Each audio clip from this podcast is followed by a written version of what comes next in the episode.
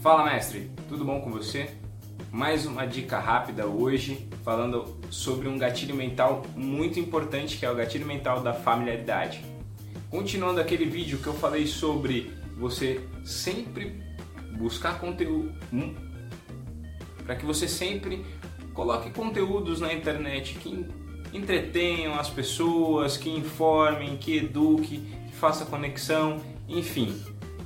O mais importante é que você, com consistência, publique em algum dia específico, mas que regularmente você publique alguma informação, algum vídeo de preferência. Pode ser texto, é muito importante, porque ajuda as pessoas que não são tão habituadas que ou que não podem naquele determinado momento abrir um vídeo, porque vai consumir seu pacote de dados, mas consegue ler um texto. Agora, se você realmente quiser atingir um maior número de pessoas, o vídeo engaja bastante.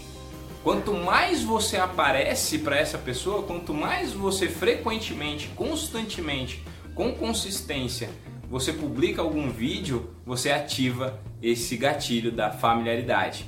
E pessoas que já o conhecem, conhecem o seu trabalho, podem começar a indicar cada vez mais para novas pessoas e consequentemente você ter novos alunos, ok? Esse foi um videozinho rápido com uma dica breve e esse é o meu objetivo. Um abraço e tchau!